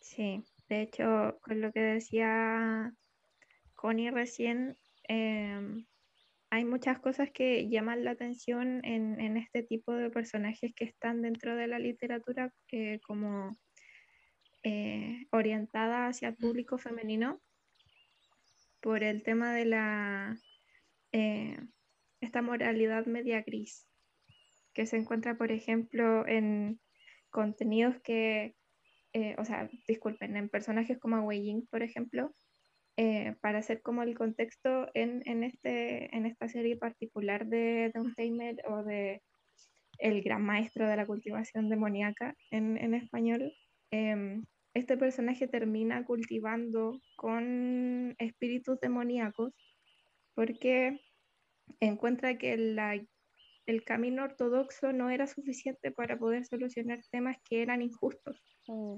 Entonces, él termina haciendo acciones que quizás para personas ortodoxas, como por ejemplo Alan Chang, que termina siendo su em, eh, pareja de cultivación, eh, eran imperdonables. Porque hay cosas que, por ejemplo, en ese sentido de yin yang, hay cosas que uno para llegar a, a ser una persona muy buena, hay cosas que uno no puede hacer. Por ejemplo, manipular espíritus de personas que estén muertas. ¿Ya? Em, pero él lo hace de una manera respetuosa, no faltándole el respeto a esas personas que están muertas, sino ayudándole a, a lograr ese sentido que necesitan para poder descansar en paz. Entonces, este tipo de personajes que son moralmente grises o que hacen acciones que los hacen mucho más humanos, hace que sea mucho más atractivo. No en el sentido de que uno termine como envolviéndose en una pelea en el fandom con personas que claramente van a tener opiniones muy diferentes y muy extremas, em, pero termina haciéndote reconsiderar a ti, como, ¿quién soy yo? Que soy una persona humana, igual que este personaje, que hago cosas que usualmente eh, no están bien, o, personas, o acciones que sí están bien, ¿quién soy yo para juzgarlo a él en ese contexto? Y pensar si yo hubiera hecho realmente lo mismo, con tal de ayudar a una persona que lo necesita. Entonces encuentro que esa crítica y esa como pensamiento o esa reflexión a la que uno llega leyendo este tipo de contenido es súper fuerte, que quizá en la literatura occidental eh, tradicional uno no llega a pensarlo, porque siempre está esta división bien heroica de lo bueno, lo malo, de que el bueno va a ganar y que el malo es malo y no va a cambiar nunca. Entonces, no sé, lo, encuentro muy interesante y, es una de las cosas que hizo que se ganara mi corazón, sinceramente. Es súper interesante. De hecho, eh, he estado pensando harto rato desde que la Connie habló de la J.K. Rowling, no la J.K. Rowling, porque es literalmente todo lo contrario a lo que dijiste tú, literalmente. O sea, eh, igual se entiende si se piensa que es un libro escrito para niños. Eso es algo que a la gente se le tiende a olvidar porque todos empezamos a ser fan de Harry Potter cuando éramos niñas pero nos quedamos con lo fix, y lo fix no es la realidad. Pero bueno, el tema a lo que voy es que es interesante hacer la comparación entre el mundo que tú describes, pero por el otro lado, como autoras occidentales como la misma JK hace igual una visión, digamos, de lo que de lo que se puede construir a través de la mirada femenina y que es súper sutil. De hecho, no sé, Connie, si a ti te, eh, te chocó cuando yo te contaba en el capítulo de Harry Potter lo feminista que es Harry Potter. O sea, mm. está construido con intención desde antes en base a eso. Y para hacer un libro de niños, a mí siempre eso me ha impresionado bastante. Sobre todo por el hecho de que eh, la gente no lo espera y como no lo espera, no lo observa, no se da cuenta. Entonces, ahí vemos como distintas dinámicas, cómo se puede construir este como female gaze desde distintas eh, visiones y que a pesar de que a alguna persona le puede gustar más una que otra, siento que todas son aportes, porque también da diversidad dentro de este mundo y que lo que al final queremos es que las mujeres tengan más espacio, que es lo importante. Mm.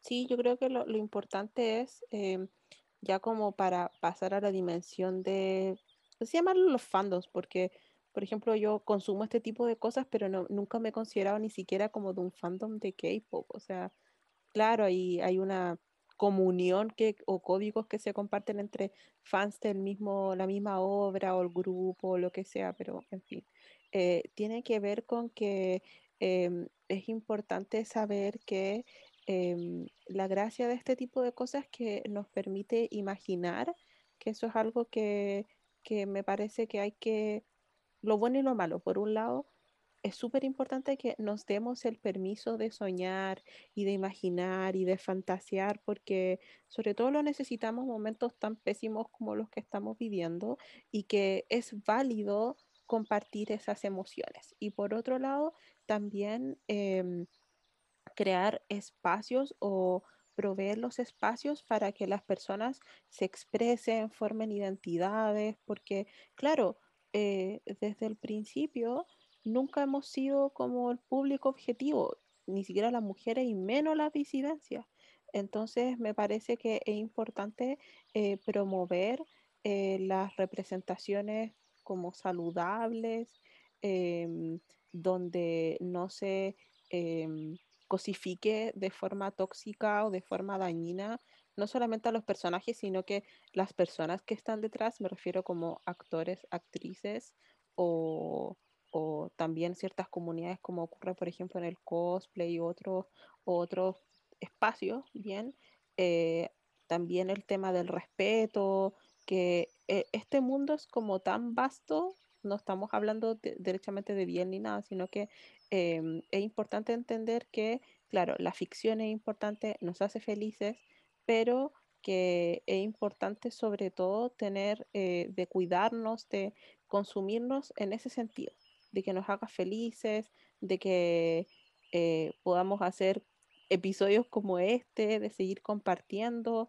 y que motivar a que a partir de estos espacios, ojalá, por un lado, la industria mainstream cambie en el sentido de que ya sea en Hollywood o en otros espacios mainstream de creación de contenido de obras, haya más representación, no solamente de mujeres, sino que también de disidencias, como que mi sueño es que el female gaze inunde todo el mundo, eh, pero también eh, seguir promoviendo los espacios, como apoyar a creadores, eh, creadoras de, de este tipo de contenido. Me parece que es muy importante como el tema de los espacios. Y me gustaría, para ir terminando, que pudiésemos hacer como nuestras recomendaciones. Tenemos eh, favoritos, em, libros, series, dramas, etcétera, algo que quieran destacar específicamente como recomendaciones. Pucha, yo soy apestosa. Creo que para mí mis referentes siempre van a ser los fanfiction. ¿Pero por qué razón? Porque creo que se le da una dimensión, una profundidad, que además de ser mucho más profunda, valga la redundancia, también es mucho más real, porque lo hace gente como nosotras. y puedes encontrar de lo que sea. Hay para todo lo justo. Entonces creo que es una pésima recomendación, pero también creo que a todas las personas que les gusta algo, lo que sea, van a encontrar fix al respecto. Y creo que sumergirse en ese mundo es súper bueno. Entonces, pésima recomendación, pero es la mejor que van a escuchar, créanme. Mm. Caro. Apoyo completamente a la cata, de verdad. Encuentro que una de las mejores invenciones en la historia, bueno, una que, que ya tiene cierta edad, creció con fanfiction.net y creció con eh, otro tipo de páginas que no voy a nombrar porque ya va a ser como mi carnet al, al aire. Em, eh, creo que la mejor invención eh, reciente ha sido AO3. No solo por el tema de, la, la, gran cantidad de contenido que hay, no solo en inglés, aunque es la, eh, la mayoría de los fix que uno va a encontrar, sobre todo los mejores, van a estar en inglés, pero es una gran comunidad de gente que está creando constantemente y que está creando sin esperar nada a cambio. Encuentro que eso es maravilloso.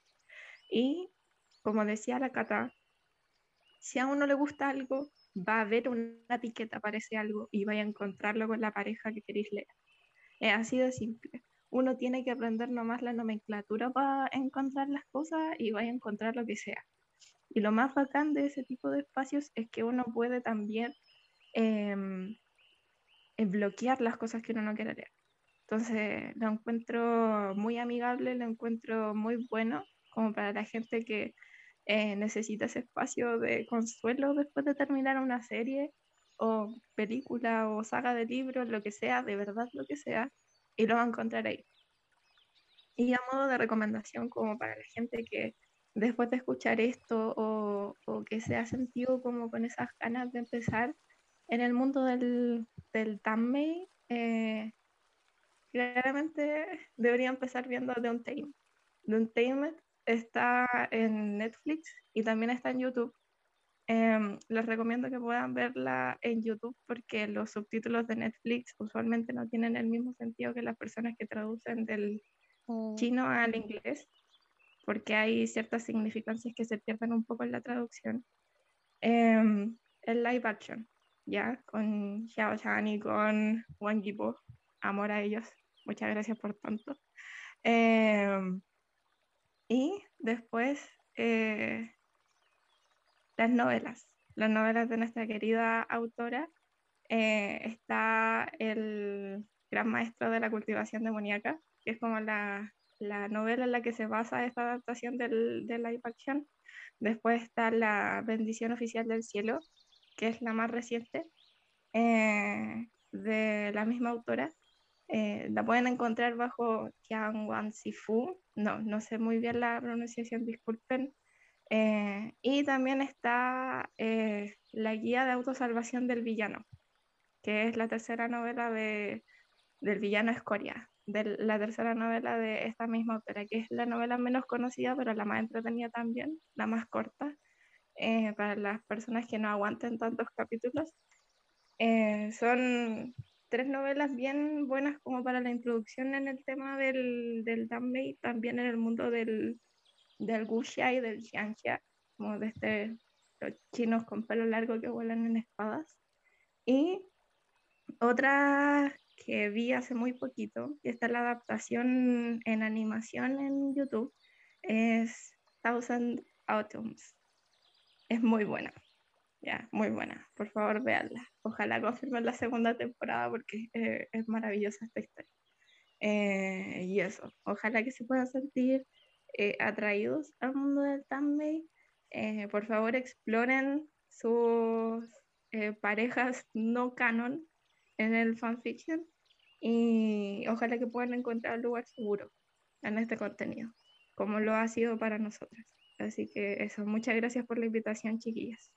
Qué hermoso. En verdad mis recomendaciones son como las más aburridas porque, por supuesto, estas tres novelas eh, las recomiendo mucho Y, y además que tenemos la adaptación animada que está en Netflix, la primera temporada, ya viene la segunda. Em, nunca pensé que iba a llorar tanto con monos animados. Pensé que lo había superado de mi infancia. Pero de verdad, el, Danmei eh, cambió mi vida. Agradezco por siempre esto. De verdad me, me, ha salvado en esta pandemia. Eh, me hace muy feliz porque además que, bueno, eso siempre lo comentamos con, con Caro. Como nota al pie, Caro es mi ayudante en mi curso de Asia Pacífico, así que ahí está ese vínculo. Eh, porque me permite, bueno, además que de los talleres de cultura popular que hago y siempre lo, lo incluyo en mi quehacer, eh, me encanta esta cosa bien nerd de eh, vincular elementos históricos, culturales, políticos con lo que estoy viendo. Como mientras más referencias encuentro y puedo entender, más feliz me hace. Así que de verdad ha sido algo que agradezco enormemente. Así que sí, 100% recomendado. Eh, también eh, yo diría que iría por las cosas como más generales, por ejemplo, de mm, eh, hacer quizás una lista y decir, voy a ver estas películas de directoras mujeres, o eh, voy a ver estas series, o voy a revisitar esto que me gustaba, como por ejemplo, yo siempre digo como este ejercicio de eh, ver nuevamente Mulan o películas de Disney en general, o otras que, o cosas que te gustaban en la infancia eh, o hacerte también una lista de autoras eh, de literatura, ¿cierto? Mujeres, yo voy a decir, por ejemplo, no sé, una vez al mes o, no sé, lo, la meta que ustedes establezcan eh, de leer autoras, que me parece que es algo muy, muy importante, es decir, como avanzar en esto porque ese es el ejercicio que hemos hecho durante todo este tiempo de reconocer los contenidos con los cuales crecimos, problematizar eso y eh, no sé, como eh, iría como por ahí mi recomendación porque si no podría estar hablando de muchas cosas. Caro. En el, en el mismo sentido tuyo, encuentro que con mujeres de que hacen con este tipo de contenido, creo que tú las nombraste, las clamp, sí. reinas eternas, mis ídolas. Eh, las clamp, eh, bueno, además del, del, de una de sus obras más famosas que es Sakura Captor, eh, tienen otra que es muy interesante, que es Chobits. No sé si Amo ustedes la Chobits. conocen. Oh, me- mi peluca de, o mi carnet volaron, de verdad. Ya. Chobits Mm. es Amo mucho Choice. Em, es súper interesante porque profundiza en esta relación del hombre con la máquina y desde, desde qué punto la máquina se puede considerar también un ser sintiente. Y algo que a mí también me toca como en otro sentido, porque yo soy una nerd de la ciencia ficción, entonces a mí me encanta ese tema del, del alma de la máquina, que se profundiza, por ejemplo, en, tema, en, series como Ghost in the Shell. Em, Chobits es una serie que además de ser muy tierna y de ser muy agradable para verla, eh, ahonda en ese sentido de cómo nosotros insertos en un mundo muy tecnologizado y en donde nos encontramos más cercanos a nuestros aparatos tecnológicos que a las personas que nos rodean, Mm. podemos encontrar relaciones en ellas. Entonces, por favor, vuelvan a ver los clásicos, vuelvan a ver Sakura, vuelvan, o sea, si no lo han visto, vean Choice. ¿Puedo decir Eh, algo como muy, muy random? por favor. Y yo amo Chobits demasiado. Eh, me acuerdo que cuando yo era joven, eh, está el tema como muy de quienes crecimos con la cultura popular japonesa, de que, eh, no sé, había un compañero que como que grababa estas cosas y le tenéis que pasar como la torta de CDs. Y no me acuerdo cuántos eran los DVD, eran como 10 como para ver todos Chobits y yo así como metiéndolo al DVD. Me acuerdo que repetí repetía Chobits y Es muy buena, sueño muy era buena. tener un perso culo todavía en mi sueño. así como, ¿y cuál es Uy, tu que hubiera sido muy bacán. ¿Cuál es tu sueño en la, en la vida? Tener una persona cool. Yo hubiera tenido una pequeñita, como, ¿cómo se llamaba la, la chiquitita que era tan gritona, que era tan linda? Motoko. Ella. Oh, mi sueño de verdad, tener, imagínense tener un Sí. perso cool en ese tiempo, para mí era como, todavía lo, como que abriste mi cocoro así como de mis recuerdos, porque sí, Clamps reina del mundo, las Clamps son maravillosas y Sí, son muy bacanes. Y otra Eso. recomendación así rápida, rápida, dos de mis series de anime favoritas. Eh, no sé si son escritas por mujeres, pero son muy feministas. Eh, una es Bubblegum Crisis Tokyo 2040, que trata de guerreras, solo mujeres, que tratan con robots que están desorientados, que se les induce como un estado de desorientación para atacar a humanos. Y las únicas que las pueden que pueden enfrentarlos por tener armaduras especiales son mujeres, seleccionadas por una maravillosa mujer que tiene mucha plata y que se dedica como a crear a estas guerreras en el Tokio del futuro. ¿Ya? Y en segundo lugar está Utena. Por favor, chicas, si quieren ver un anime en donde presentan a la protagonista como aquella que no quiere ser la princesa, sino el príncipe que quiere salvar a su amiga que está encerrada en una relación tóxica, vean Utena. Eso, muchas gracias. Me encanta. Pienso que es súper valioso cada vez que hacemos episodios de cultura pop de cualquier dimensión, eh, enfatizamos mucho las recomendaciones porque em, es muy lindo cuando se genera ese clic como lo que, lo que sucedió ahora, así como, oh, sí, yo también la vi, o oh, me interesa, lo voy a ver, como esto de las recomendaciones siempre se agradece. Así que ha sido un capítulo muy intenso, me gustó mucho el formato, de verdad muchas gracias, Caro, por tus reflexiones, tu, tu experiencia, tus recomendaciones y espero que les haya gustado este episodio.